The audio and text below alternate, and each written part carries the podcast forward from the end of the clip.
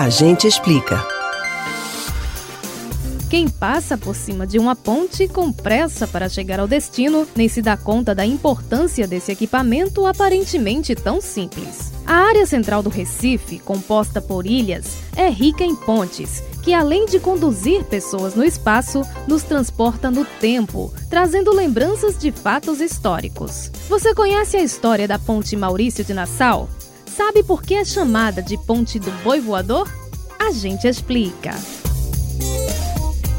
Os pernambucanos, principalmente os recifenses, são populares pela megalomania. É aquela história: tudo aqui é o maior da América Latina, pelo menos em linha reta.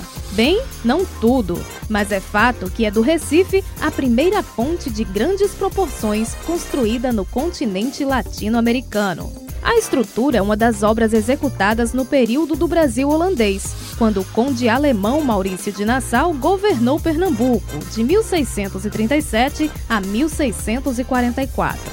Como visionário que era, Nassau remodelou o urbanismo do Recife e anunciou a construção da ponte na área central. Mas as despesas com a obra superaram as estimativas iniciais e o orçamento teve que contar com recursos pessoais do próprio conde. Mesmo assim, a demora para o equipamento ser entregue chamou a atenção da população e virou motivo de deboche. Segundo historiadores, o povo dizia que era mais fácil um boi voar do que a ponte ficar pronta. Mas ela ficou.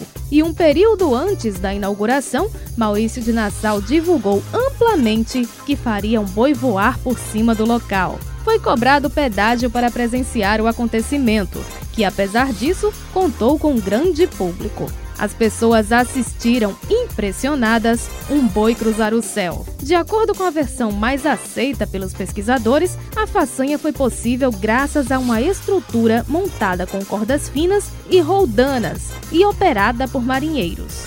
Por meio dos fios, um boneco feito de couro bovino preenchido por outros materiais atravessou o ar.